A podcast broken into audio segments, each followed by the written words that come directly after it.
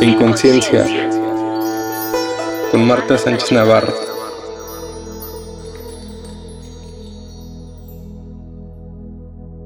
En esta ocasión vamos a hablar de resentimientos entre familia. Es de verdad todo un tema. La familia sabemos que es el núcleo, es el donde tenemos la confianza, donde está el lugar, donde está el amor, donde está la confianza, donde podemos ser vulnerables, donde podemos ser este como somos y eso debería ser la familia. Una familia es un grupo de individuos viviendo en armonía. Ahora que hemos estado hablando de mamás tóxicas o de las mamás buenas, vimos cómo pensábamos que simplemente por ser mamá iba a ser pues casi casi Mary Poppins, ¿no? O teniendo todas estas habilidades y recursos, divirtiéndose. Y lo que vimos es que muchas veces más bien lo padecían y que no tenían esos recursos.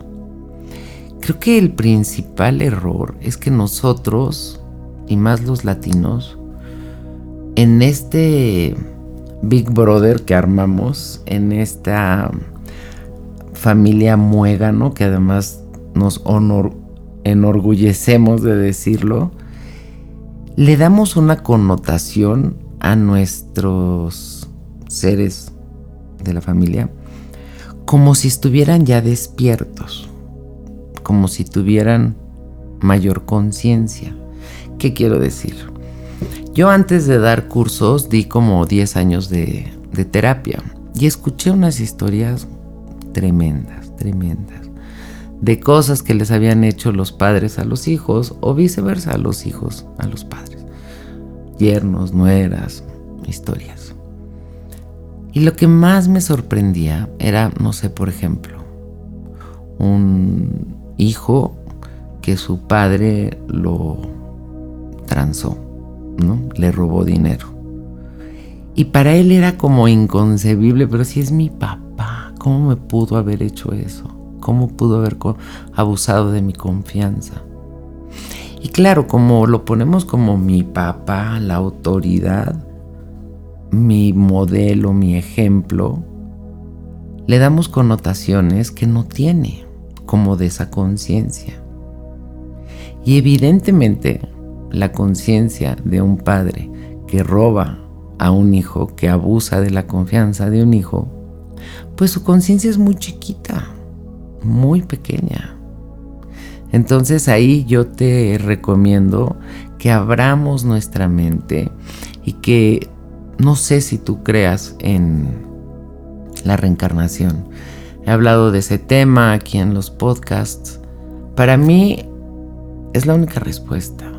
No creo que tengamos un examen final, así de casi casi de la carrera, habiendo cursado un año nada más.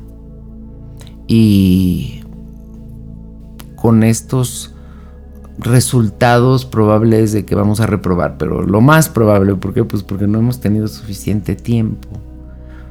No puede ser que tengamos una eh, conciencia, una experiencia que vivamos nada más de un lado. Entonces, si la ciencia nos dice, la energía no se crea ni se destruye, nada más se transforma. Ok, con el cuerpo podemos ver qué sucede, como dicen, polvo eres y en polvo te convertirás, o que se lo comen los gusanos. Pero ¿qué pasa con el alma? ¿Qué pasa con el espíritu? Y claro, habrá gente que diga, eso no existe. pues claro que existe. Cada vez nos estamos abriendo más a este mundo metafísico, a este mundo que está más allá de lo físico, al mundo espiritual, al mundo de la conciencia, al mundo de las emociones, y me parece maravilloso. Entonces es por eso que tenemos muchas vidas, muchas oportunidades de vivir diferentes experiencias en diferentes géneros, en diferentes posiciones. En algunos seremos los víctimas, en otro el victimario, y así es como logramos conocer las dos caras de la moneda. Entonces, ¿por qué te digo esto? Porque creo que nos ayuda a entender que mi papá, mi mamá, en esta vida, en otra, ha sido mi jefe, ha sido mi hija, ha sido mi vecino. Te lo he puesto como si fuésemos una compañía teatral, que tenemos diferentes obras montadas, pero somos la misma compañía. Entonces en algunas te toca ser el protagonista, en otra te toca ser el antagónico, en otro te toca ser, ¿sabes? Y así como un actor no se lo toma personal y no dice, ay no, yo no quiero ser el malo, ya estoy harto, siempre me ponen de malo, yo quiero ser bueno. O la buena no dice, ya no quiero ser la buena. De la misma forma al espíritu, todas las experiencias se le hacen deliciosas se le hace una gran oportunidad para experimentar el amor, el amor incondicional. Porque si te das cuenta, todos los que nos dedicamos a, esto hablamos de lo mismo. Y los mensajes son lo mismo, así como el, refrán dice todos los caminos llevan a Roma, yo te digo todos los caminos llevan al amor, al amor. Leía que, imagínate qué interesante, amor viene de amorte sin muerte, como apolítico o adicción. Entonces quiere decir que en el amor no existe la muerte y lo hemos platicado. El amor va mucho más allá. Es tan fuerte que ni siquiera la muerte lo puede, lo puede romper. Entonces,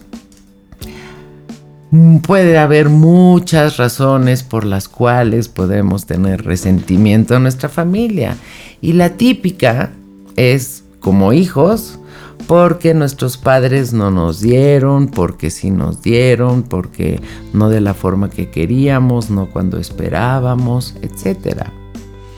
Una de las palabras que menos uso y no me gusta es ingrato. Me hace una palabra muy fuerte.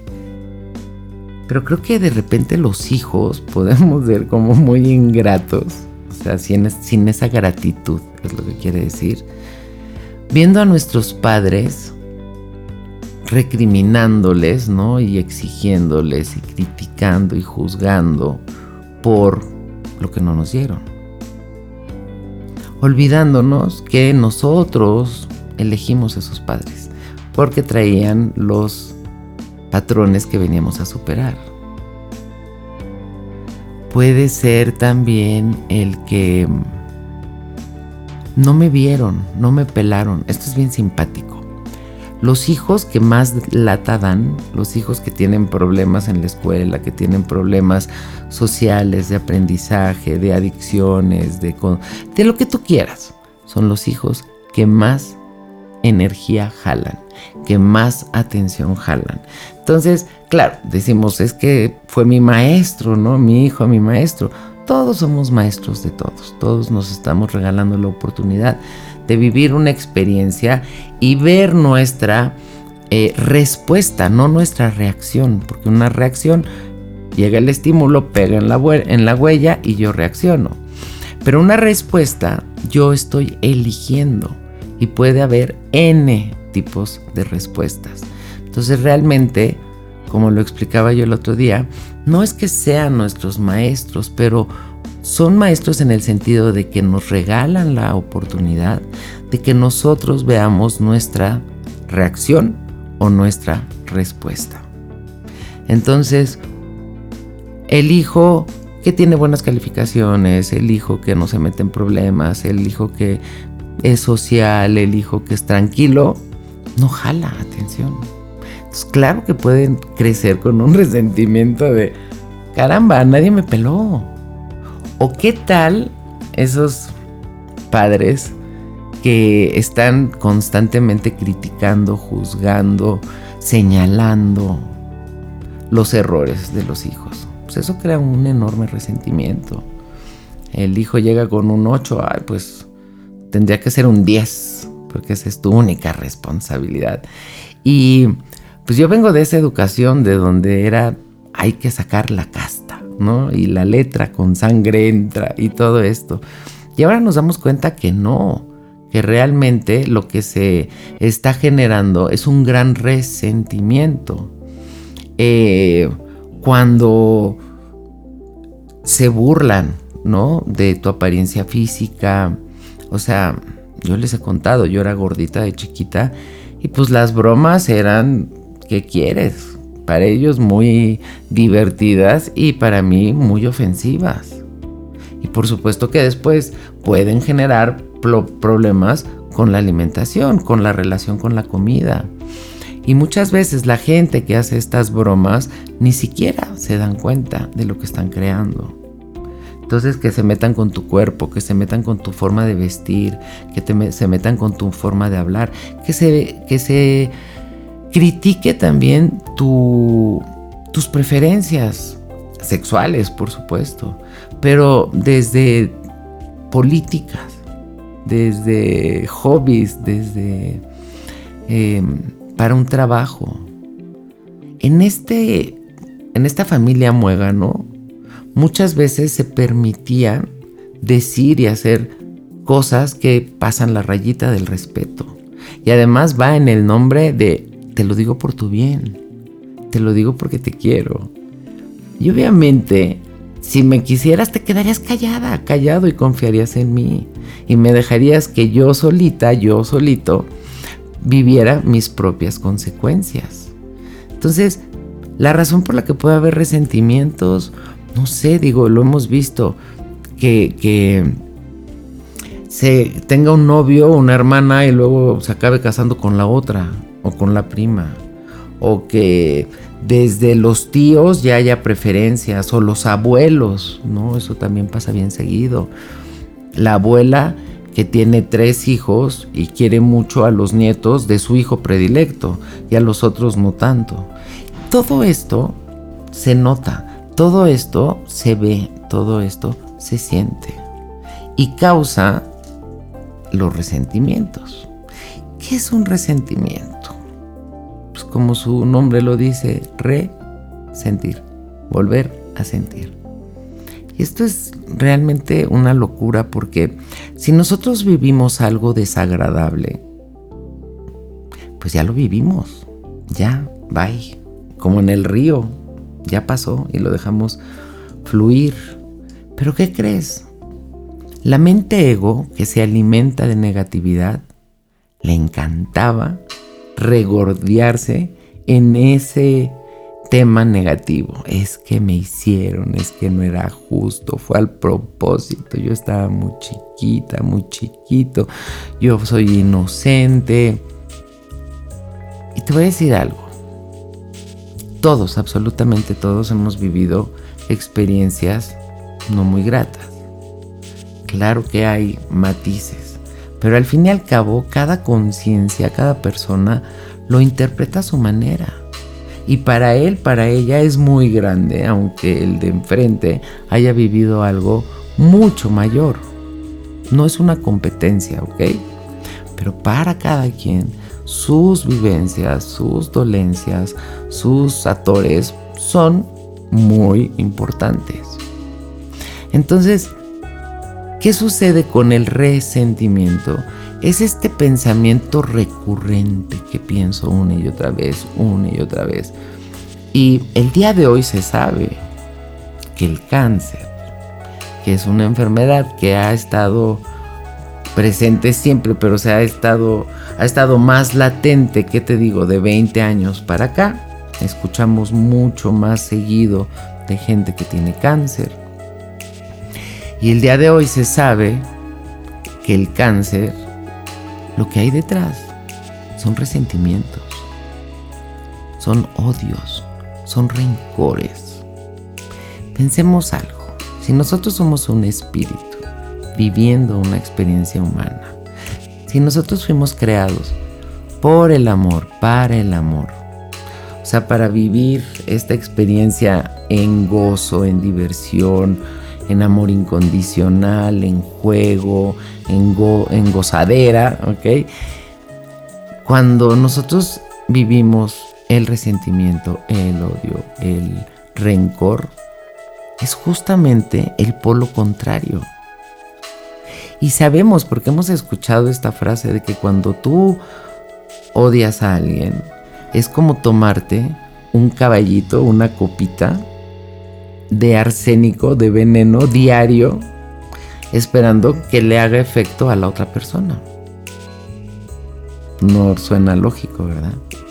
Entonces, ¿cuántas veces en este resentimiento, en este pensamiento recurrente, en este estar una y otra vez con esta idea, lo que le estamos dando a nuestro cuerpo es la energía contraria a la que lo creó, a lo que requiere para alimentarse. Entonces, ¿qué pasa? Que no puede con el rencor, no puede con el odio, no puede con el resentimiento. Y la forma que tiene de mandarnos un mensaje y decir, hey, por favor, pon atención, me estás dando puro veneno, no me sirve, es a través del cáncer. Leía en un libro, imagínate nomás qué fuerte, decía, abre tu corazón, porque si no, un cirujano tendrá que hacerlo. Está fuerte. ¿Y cuál es la habilidad del corazón? El amor.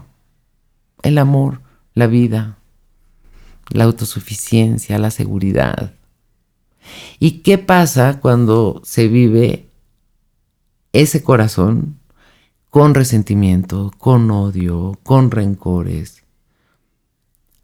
Te digo, no es su frecuencia. Entonces, por supuesto, que tiene que mandar un mensaje. Y mira, es bien interesante porque el único órgano que no le da cáncer es el corazón. Sí hay de sangre, ahí está la leucemia y de todo el cuerpo, pero el corazón como que tiene esta habilidad de transmutarse a sí mismo. Es por eso que se habla del sagrado corazón de Jesús y no de la sagrada mente de Jesús.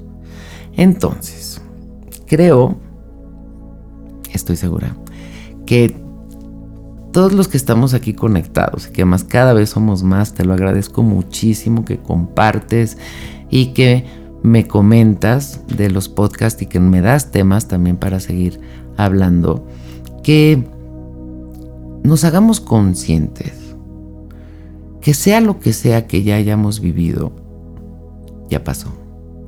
No quiero decir, ya pasó y no pasó nada.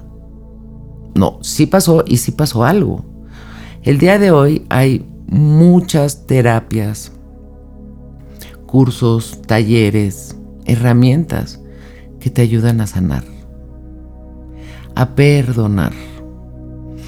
Y cuando pensamos en perdonar podemos creer, pero es como decirle que está bien lo que me hizo. Para nada. Perdonar quiere decir soltar, dejar ir. ¿Por el bien de quién? El mío.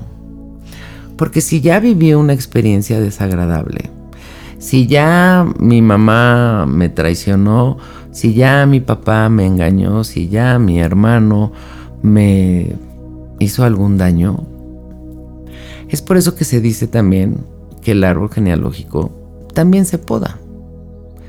Pero de nada me sirve cortar con esas relaciones y seguir en el resentimiento y seguir con lo mismo. Para eso, pues quédate ahí. ¿Qué quiero decir? El trabajo es personal, el trabajo es interno. Y perdonar quiere decir dejar de tomarte la copita de arsénico diario. Hay gente que a las personas que les tenían rencor, el resentimiento, ya se murieron, ya no están en este plano y de todas maneras siguen maldiciéndolos y siguen tirando mala onda. Yo te he dicho en varias ocasiones que no hay nadie afuera. Velo simplemente como un boomerang. El boomerang es este esta pieza de madera que tiras y que se te regresa. Hay una ley que dice toda causa genera un efecto y ese efecto siempre regresa a su causa. Entonces en el momento que yo te digo, trabaja para que logres transmutar y perdonar y soltar y sanar. No es por el bienestar de los demás, es por el bienestar tuyo. Porque aquello de que sale de ti, a ti regresa.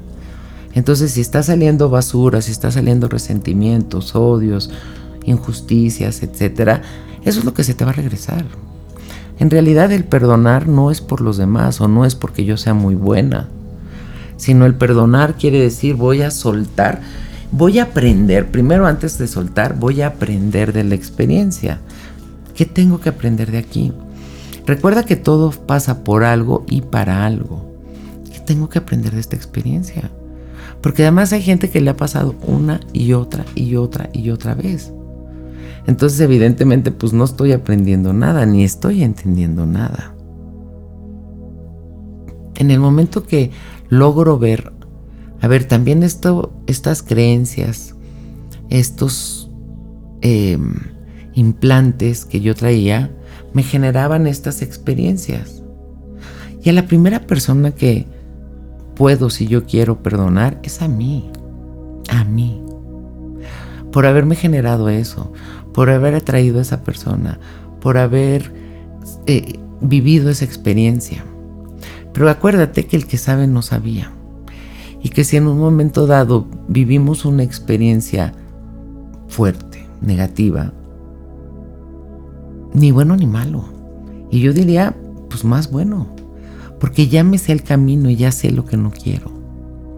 Y de esa forma, quizás como la familia criticó mi cuerpo o criticó mi manera de ser o mi manera de pensar o mi manera de vestir, no me voy a ir en contra de ellos, sino simplemente voy a tomar más fuerza yo y cuestionarme, o sea, realmente porque cuántas veces aquello que queríamos, aquello que pensábamos, ni siquiera era nuestro, era parte de este clan familiar. Y en el momento que yo empiezo a ver, a ver, pues, ¿por qué me duele esto? ¿Por qué me molesta el otro? ¿Por qué reacciono ante esto? Y voy como limpiando. Es como cuando la gente abre el closet, ¿no? Y dice, ay, ¿qué me, pongo? ¿Qué me voy a poner hoy? Yo te invito a que abras el closet y que todos los días sea, hoy me voy a poner feliz Hoy me voy a poner ligera. Te repito, hay mucha ayuda allá afuera. Y yo sé también que hay diferentes resentimientos, diferentes experiencias. Pero lo que sí te puedo asegurar es que todas, absolutamente todas, tienen un porqué y un para qué. Y el para qué es para aprender, es para sanarlo, es para dar el brinco. Eso quiere decir, pues obviamente, dejar nuestro orgullo detrás, abrirnos a la comunicación, porque muchas veces ese mismo orgullo, mira, yo te puedo asegurar que, mm, ¿qué quieres? El 70% de las personas, aquí ya me voy a otro tema, pero también en familia, ¿eh? que han terminado y que han terminado mal, ha sido sobre todo por orgullo. En mi época, tampoco es que haya sido hace tanto, pero no sé, por ejemplo, si una chava salía embarazada, el papá en este orgullo podía haberla corrido y hecho todo un drama. Claro que después sabemos, nace el hijo y bueno, se convierte después de dos, tres años que el papá le baja dos rayitas a, a su orgullo y se convierte en el nieto predilecto. Pero hay papás que no, y hay familias que no, que se quedan clavadas en el orgullo, en el yo tengo la razón, tú, tú estás mal, yo estoy bien. Y ahí a mí pues sí me llaman la atención y digo, qué calzones de pensar que tú tienes la razón, que tú tienes la verdad absoluta. Eso no es real, porque todo depende del ángulo que se mire. Entonces creo que aquí estamos hablando de respeto, estamos hablando de amor, porque además podemos generar en la otra persona mucha rabia, mucha tristeza, mucha humillación. Y todo esto, sabemos, infancia es destino. Ahora que pasó el Día del Maestro, en un live estábamos platicando, ¿no? Y, y todos tenemos un maestro, una historia de éxito que contar, ¿no? Ese maestro que me motivó, ese maestro que me descubrió, ese maestro que me dio mi lugar, que me inspiró. Pero de la misma manera tenemos ese maestro que me dio en la torre. Ese maestro que me hizo bullying, ese maestro que me destruyó. Y si te das cuenta es como similar. ¿Por qué? Porque pues el maestro es igual, es una persona que nos tendría que inspirar esa confianza, ese amor, ese lugar donde puedo ser vulnerable, pero ¿cuántas veces es así de, ay maestro, pues, una pregunta tonta? Pues, sabemos que no hay preguntas tontas, hay tontos que no preguntan, pero también hay maestros que creen, ay, este tonto otra vez, ahí viene a preguntar. Entonces, falta esa, esa vocación y con la familia, pues te repito, no porque sea mi hermano, no porque sea mi padre, no porque sea mi abuela, tiene que ser una buena persona o, tiene que ser un ser despierto. ¿Cuántas abuelas son tremendas, tremendas? O sea, yo he escuchado, ¿no? A los nietos decir que dices madres. Y era la abuela. Ahora imagínate cómo fue con tu mamá. Tú ya la agarraste cansadita. ¿Cómo habrá sido con tu mamá? Y claro que físicamente, ¿qué nos pasa? Pues primero que nada, debilita el sistema inmune. ¿Por qué? Porque metafísicamente el sistema inmunológico me habla de mis defensas mentales. Entonces, si tú me haces sentir que no soy digno, que no eh, estoy bien, que no pertenezco, todo eso se me va bajando en mis defensas y las enfermedades entran mucho más fácil. Genera estrés, por supuesto. También, fíjate, se, se tensan los músculos faciales. La cara representa mi personalidad, entonces...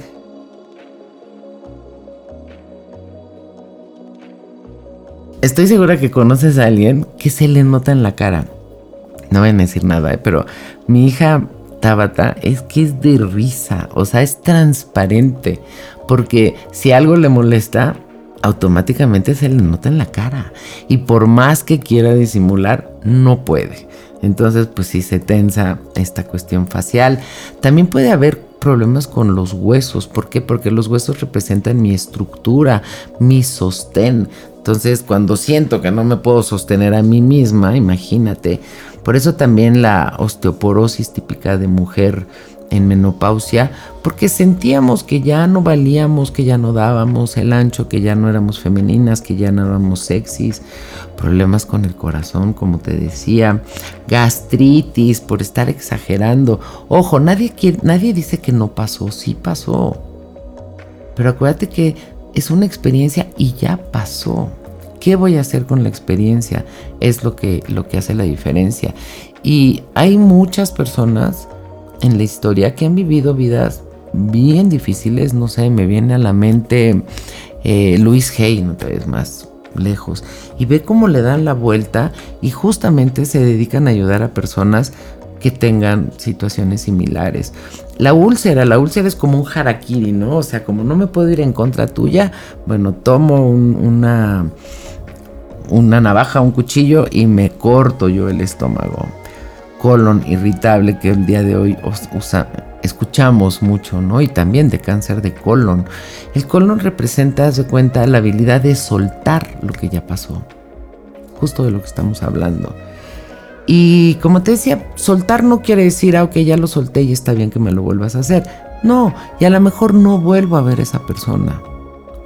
Acuérdate que la sanación es para mí es entender por qué se dio, por qué lo permití y qué puedo hacer para que no vuelva a pasar. Y es ahí donde te digo que el día de hoy hay muchísimas herramientas. Mi curso es uno de ellos, por supuesto.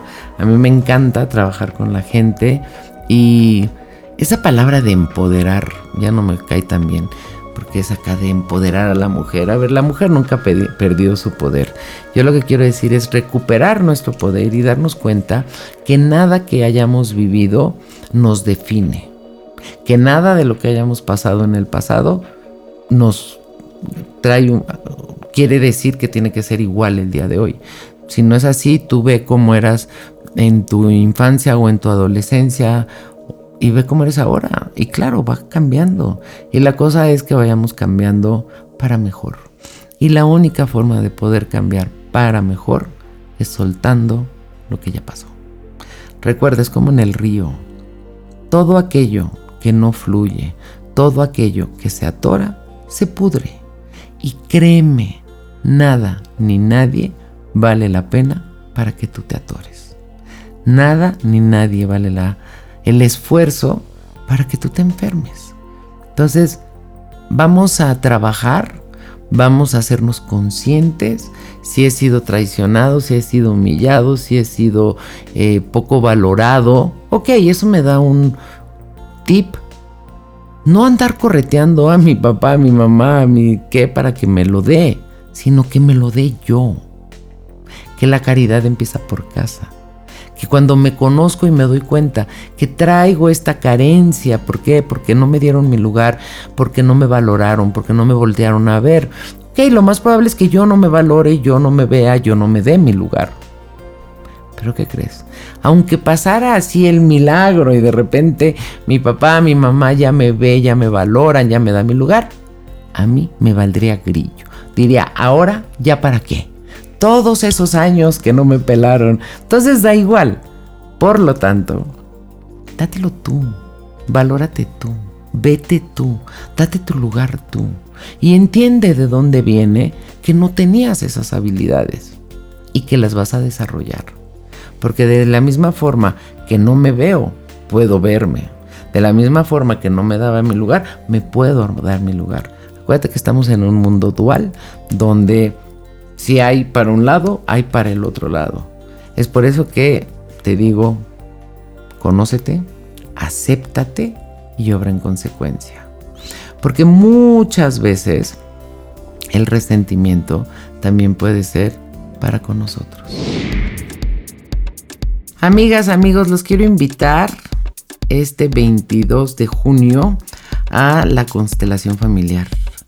Constelación familiar, recuerda, es una de las herramientas que puede ayudar para poner todo en su lugar, para entender por qué mis papás son como son, yo, mis abuelos, mi clan, y dar el espacio, energía para que esto cambie.